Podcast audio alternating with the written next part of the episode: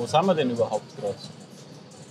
Genau, das ist eine gute Frage. Wir sind im äh, Shopping Center La Galeria in Asunción.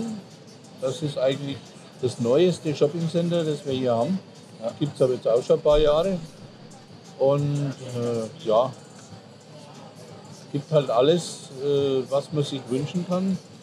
Und äh, wahrscheinlich gibt es in Deutschland nicht viele gleichwertige Shoppingcenter wie das hier. Ne? Also ich, in München, da, wo ich mich auskenne, und in Nürnberg, da gibt es keine. Ne? Also da kann, das kannst du vergessen, was da gibt. Ne?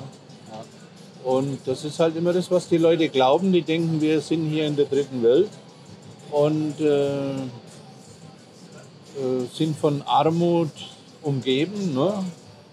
Und das ist einfach nicht der Fall. Ne? Das, das kann man relativieren, aber das kann man jemandem am besten erklären, wenn er hier ist. Ne? Weil das hört sich immer so aufgesetzt an, wenn ich sage, äh, das ist hier gar nicht so. Ne?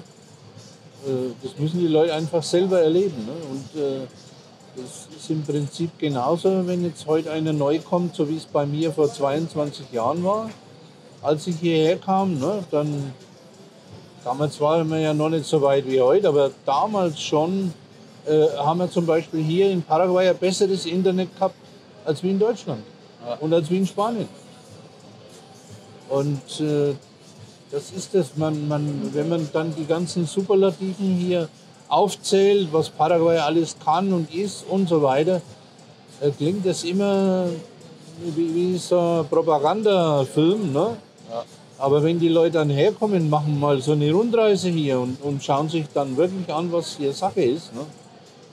Dann kann das passieren, was ja bei dir auch passiert ist. Du bist jetzt auf einmal da. Ne? Ja. Ich finde das ganz interessant, weil du ja jetzt sagst, ähm, so Rundreise, ja, es kommt schon mal das, was hier ja super ist, nämlich das Essen. Und du warst auf einer Rundreise, ich war auf einer Rundreise und wo haben wir zwei uns kennen oder wieder getroffen? Auf den Toiletten von, vom von, Park. Von den Wasserfällen. Genau. Und da denkt man sich nichts Böse, will mal aufs Klo gehen und schon kommt der Benedikt daher. Ne? Weil er halt die gleiche Idee hatte. Und neben, neben der Tatsache, dass diese, diese Wasserfälle ja sensationell sind, äh, würde ich gerne auf eins kommen, nämlich die, die Stromversorgung. Also ich bin ja, haben wir das angeschaut und in diesem Eck ist ja auch dieses große Wasserkraftwerk, das Itaipu. Ähm, kannst du dazu mal was sagen? Weil hier ist das Thema Strom ja, in Deutschland haben wir keinen Strombau mehr, Städte werden ja. abgeschaltet vom Strom. Wie ist das Thema Strom in Paraguay organisiert? Ja, da hat der sogenannte Diktator äh, Alfredo Stroessner eine glorreiche Idee gehabt und hat mit Brasilien zusammen ein Wasserkraftwerk gebaut. Und zwar gleich das größte der Welt.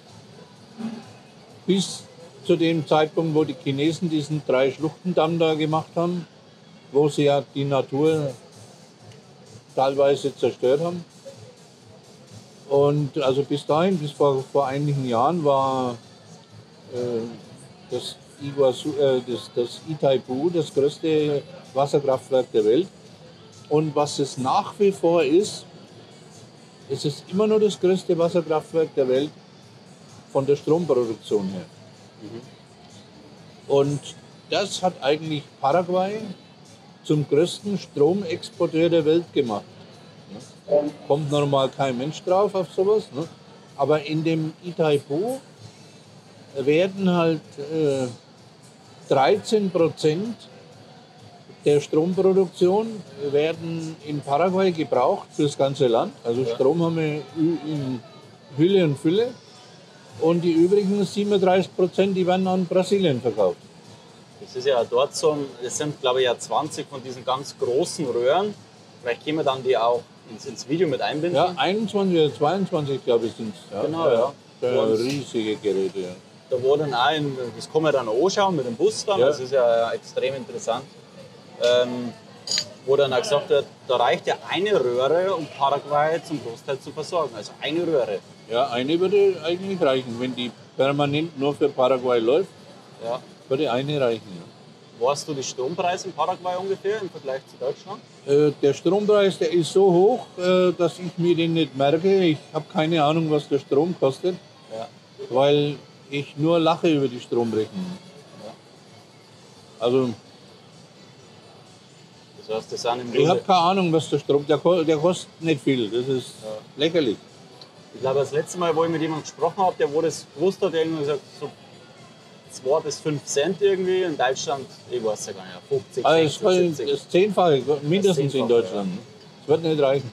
Ja. Das, das ist natürlich auch interessant, weil ja im, im, im Süden, ja, da in Encarnacion, in, in der Gegend, jetzt nicht direkt dort, auch da werden ja weiterhin Wasserkraftwerke gebaut. Das heißt, das Thema Strom. Ja, wir haben ja dann das zweite, in, ich schätze jetzt 80 Kilometer von Encarnacion weg. Dort ist ja dann der Rio gestaut. Ja. Das ist das zweitgrößte Wasserkraftwerk, das wir haben. Und da geht die Stromproduktion komplett nach Argentinien. Also die, das ist auch 50-50. Ja. Die 50 Prozent, die Paraguay zustehen, die kauft Argentinien auf. Ja. Und dann gibt es ja noch ein drittes Wasserkraftwerk, das ist etwas kleiner. Ja. Und da haben wir den kompletten Strom für Paraguay, aber den brauchen wir ja nicht und der wird dann exportiert nach, keine Ahnung, Brasilien, Argentinien, Uruguay, also da gibt es ja noch genug Länder, ja. wo das dann hin exportiert wird. Ne? Ich finde das ja spannend. Ich komme so im Süden von München, da gibt es ja das Walchensee-Kraftwerk. Ja, Das schaut man dann mit der Schulter nicht mehr an. ja, ja. Und wenn ich diese Röhren angeschaut habe, ich habe es jetzt wirklich nochmal mit meinem Spanischlehrer angeschaut, Da- da das sind passt- Strohhalme. Ja, da passt wahrscheinlich der ganze Walchensee-Ding da rein. Ne? Ja, genau. Kann schon sein. Der, der ist in äh, einer Stunde ist der ausgeleert dann mit so Röhre. Also wirklich also beeindruckend. Und das ist natürlich auch ein Punkt, der, den ihr hier für einen Grund halt, nicht für den einzigen, warum hier heute Lebensqualität da wirklich gut ist. Wir befinden uns hier eigentlich, obwohl wir mitten in der Stadt sind, mitten in der Natur. Ähm, wie siehst du denn jetzt so den Unterschied von der Lebensqualität von hier zu Deutschland? Ja, wie soll man das erklären? Ne? Ich kann, kann jetzt meinen meinen Kalender nehmen und kann da sagen, wie oft ich seit Weihnachten essen war und wo und was. Und könnte das dann auch mit Bildern untermalen. Ne? Ja. Das, das geht in Deutschland. So, so, ein, so ein Leben kann man sich in Deutschland nicht leisten. Das ist fast, fast unmöglich. Ne? Allein wenn ich dann den, den Freizeitclub noch mit dazu nehme. Ne? Die Möglichkeiten, die wir, die wir hier haben, ähm, Kannst du vielleicht über diesen Freizeitclub mal was erzählen? Ich meine, ich war ja auch zwei, dreimal dabei, fand das ja ganz was Tolles. Ja. Äh, wie kann man sich sowas vorstellen, also mitten im Paraguay? Wie schaut sowas aus? ja, das ist ein Club, äh, der halt hauptsächlich Familienmitglieder hat. Hier dreht sich ja alles um die Familie. Ne? Hier gibt es ja auch kaum eine Familie, die keine Kinder hat. Ne? Gegenteil, die meisten haben drei bis fünf Kinder, locker. Und äh, da sind dann in dem Club äh, zum Beispiel die Schwimmbecken für Kinder. Die sind ungefähr doppelt so groß als wie die für die Erwachsenen. Ne? Aber es dreht sich einfach alles um die Kinder. Ne? Und dann gibt es natürlich alle möglichen Sportarten. Ne? Wir haben allein 13 Tennisplätze. Ne? Dann gibt es natürlich äh, Reiten, Streichelzoo habe ich gesehen. Streichelzoo gibt es für die Kinder. Dann gibt es äh, Reiten, gibt es also ein, äh, Reit, Reitplätze, für, auch, wo auch Turniere stattfinden. Und dann entsprechende Pferdeboxen, wo man seine Pferde abstellen und pflegen lassen kann. Dann äh, ja, eigentlich, eigentlich alles Beachvolleyball, Fußball, äh, alles, was man sich vorstellen kann, Basketball, Handball. Ja, und was wir genossen haben, war ja klar. nicht zu vergessen das Restaurant. Ja, das ist meine einzige Sportart, die ich noch treibe in meinem Alter. Ne? Dass, ich, dass ich ins Restaurant gehe und dort halt richtig vorzüglich essen kann. Ne? Ich war gestern wieder mit Kunden dort wir haben ja Pizza gegessen. Pizza ist nichts Besonderes, aber, aber dort ist sie halt was Besonderes. Ne? Die, die machen halt auch eine super Pizza. Ne? Das ist äh, selbst die einfachsten Sachen schmecken halt hier noch einmal so gut. Ne? Und da, da gibt es halt ja, in, in entsprechenden Restaurants, äh, da wird nichts mit der Mikrowelle warm gemacht oder irgendwo, da wird frisch gekocht. Ne? In den Churrascarias, wo wir waren, oder in diesen. Wird immer alles frisch gemacht. Da kann man ja auch dem Grillmeister äh, auf die Hand schauen. Also genau, dem kannst du zuschauen. Genau, so ist es. Und äh, es gibt hier so viele interessante Lokale auch, ne, dass ich schon überlege, ob ich nicht äh, äh, kulinarische Stadtrundfahrten veranstalte. Ne? Ja. Weil die Leute hierher kommen, die brauchen ja eine bestimmte Zeit, bis sie hier überhaupt mal alles kennenlernen. Ne? Das ist ja mit einer Stadtrundfahrt, wo sie dann den Präsidentenpalast und so ein Zeug zeigen, das, das, das bringt ja nicht viel. Das bringt ja nur ein, bisschen Geschichtsunterricht so ungefähr. Ne? Aber wenn du dann hier leben möchtest, ne, dann musst du dir ja hier alles selber auskundschaften. Ja, da habe ich schon gedacht. Ne, also, äh, ich kenne einfach so viele Restaurants, wo wirklich die Lebensqualität äh, dann äh, sich damit erhöht, wenn man die regelmäßig frequentiert. Ne? Und ja, da, da gibt es so viele Sachen, was man hier noch machen könnte, um die Leute besser aufzuklären. Aber der, der, der wichtigste Tipp ist, es herzukommen, sich Stadt und Land anzuschauen und sich dann erstmal ein Urteil zu bilden. Ja. Weil ich, ich, könnte jetzt einen Propagandafilm für die Regierung machen, äh, mit dem Auftrag, dass sie noch möglichst viele reiche Deutsche hierher bringen. Ne? Ja. Äh, und das will ich ja gar nicht. Ne? Also hier soll einfach derjenige äh, sich niederlassen, der sich hier wirklich wohlfühlt. Ja. Weil wenn das nicht passt, dann, dann hat es eigentlich keinen Sinn. Ne? Man kann es ja keinen kein empfehlen. Ne? Ja. Ich würde nie einen empfehlen, dass er daherkommt, äh, wenn, wenn er nicht sich schon mal angeschaut hat. Ne? Gibt es ja, gibt's ja auch zur Genüge diese Beispiele, da wo Leute dann, wo der Container schon in Paraguay ist und die Leute noch nicht einmal über die Grenze drüber sind. Ja, ist noch viel schlimmer. Es gibt ja Leute, die kaufen hier in, in einem sogenannten Paradies sich ein Grundstück von Deutschland aus, ohne das gesehen zu haben. Und schicken dann ein Riesengeld. Und wenn es dann hierher kommen, dann wollen sie vom Vertrag zurücktreten und wollen ihr Geld zurückhaben. Und dann beginnt das Ganze schon mit einem völlig negativen Bild von Paraguay, obwohl der Paraguay gar nichts dafür kann. Weil das sind ja, sind ja auch wieder Deutsche oder sind ja Deutsche oder Österreicher, die hier, die hier sowas veranstalten. Ne?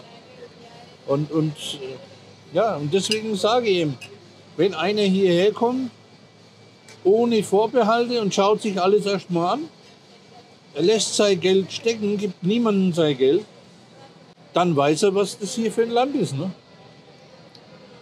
Wenn ich jetzt sage, wir haben jetzt vier Wochen Zeit, um Paraguay anzuschauen, dann würde ich jetzt persönlich sagen, schaut die Restaurants in Asunción an, schaut die Wasserfälle an im Osten, Ciudad del Este und schaut nach äh, Encarnación im Süden, wo ja das Ausflugsparadies ist.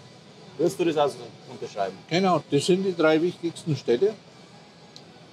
Natürlich gibt es hier noch andere kleinere Städte, wo sich auch sehr viele Deutsche rumtreiben.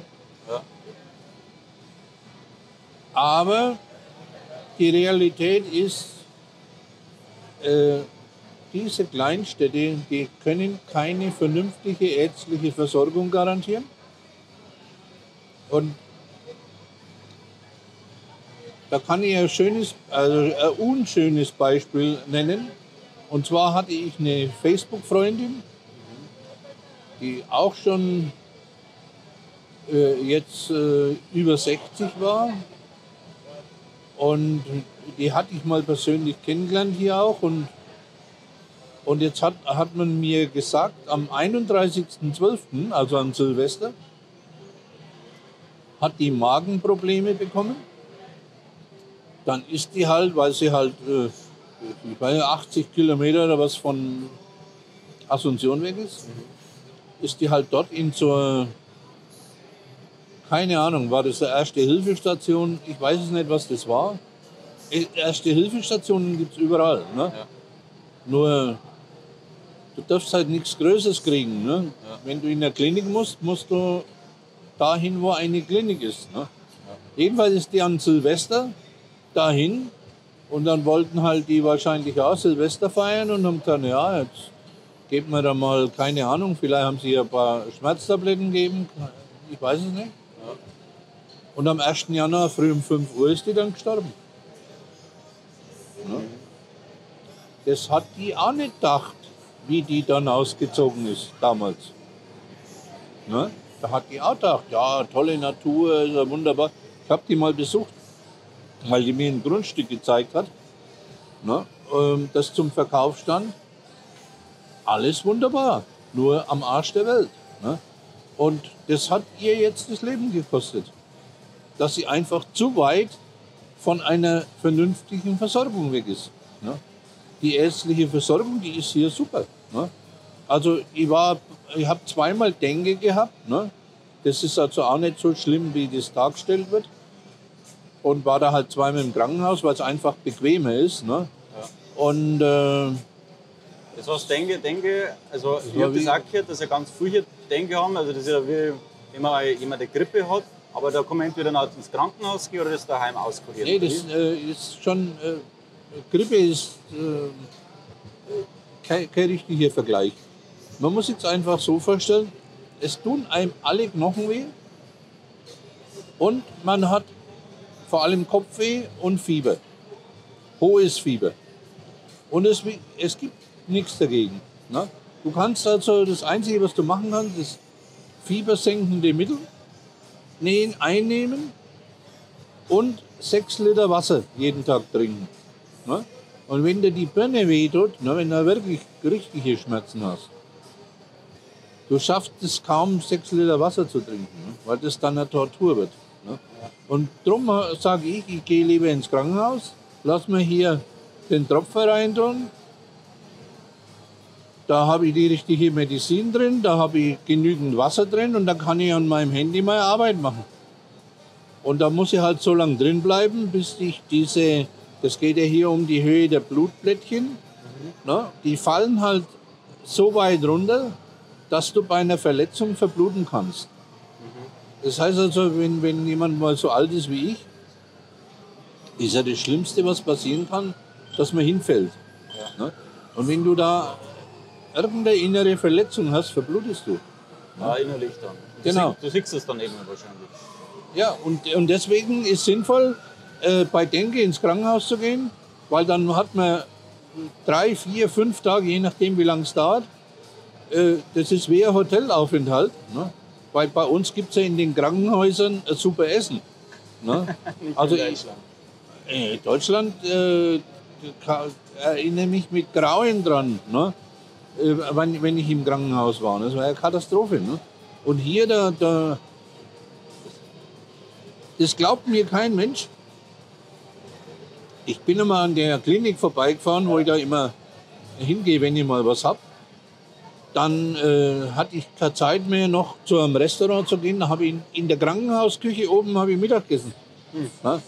Und dann bin ich da rauf, da waren gerade die Ärzte oben normal. Und gesagt, was machst du hier? Ne?